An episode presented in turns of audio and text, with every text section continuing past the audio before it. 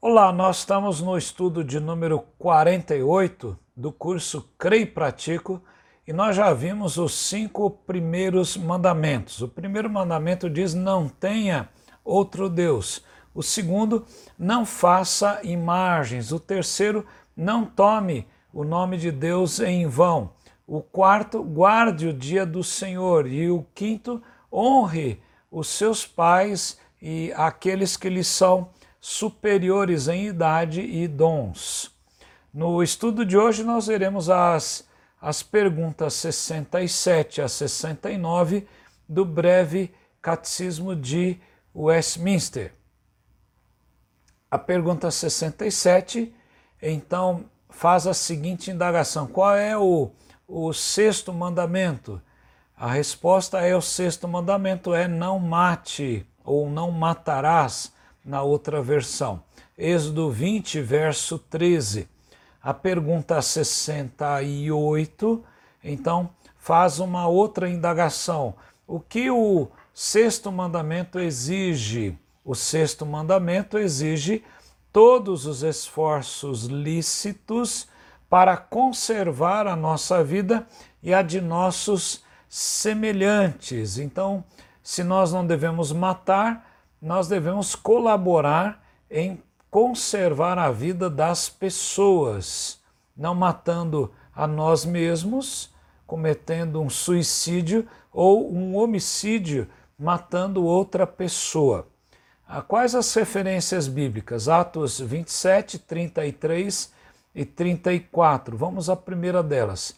A palavra diz: Enquanto amanhecia, Paulo rogava a todos que se alimentassem, dizendo: Hoje já é o décimo quarto dia em que esperando vocês estão sem comer, não tendo provado nada. Por isso peço que comam alguma coisa, pois disto depende a sobrevivência de vocês, pois nenhum de vocês perderá nem mesmo um fio de cabelo, né? Então Paulo estava numa situação difícil, difícil de naufrágio com seus companheiros e ele então exorta que eles não se entregassem àquela situação em que estavam do naufrágio, mas Deus conservaria a vida deles. Então, nós podemos ser usados por Deus como Paulo para conservar a vida de alguém. O Salmo 82, versos 3 e 4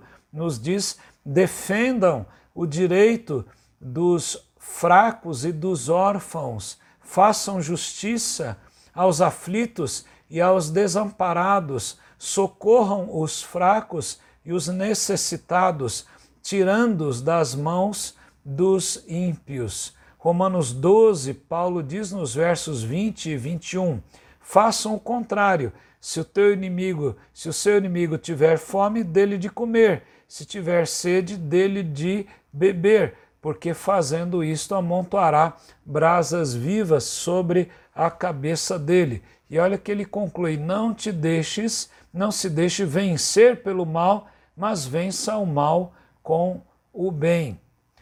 O outro texto, Lucas 10, versos 33 a 37, a parábola do samaritano. Certo homem que seguia seu, o seu caminho, passou perto do homem e, vendo, compadeceu-se dele e, aproximando-se, fez curativos nos ferimentos dele, aplicando-lhes óleo e vinho. Depois colocou aquele homem sobre o seu próprio animal, levou-o a uma hospedaria e tratou dele. No dia seguinte, separou dois denários e os entregou ao hospedeiro, dizendo: Cuide deste homem, e se você gastar algo mais, farei o reembolso quando eu voltar. Então Jesus perguntou: Qual destes três lhe parece ter sido o próximo do homem que caiu nas mãos dos ladrões? O intérprete da lei respondeu: O que usou de misericórdia para com ele, ele não quis nem citar o nome porque era um samaritano, né? aquele que usou de misericórdia para com ele, independentemente é, é, da raça, da cor e da condição social. Mas então Jesus disse àquele homem da lei, aquele intérprete da lei: vá e faça o mesmo. A pergunta 69 agora vai dizer o que o sexto mandamento, não matarás, proíbe. O sexto mandamento proíbe tirar a nossa própria vida, como eu falei, ou a do nosso próprio no nosso próximo injustamente, ou tudo aquilo que para isso concorra. Quais as referências bíblicas usadas pelos pais de Westminster? Atos 16, 28. Mas Paulo gritou bem alto.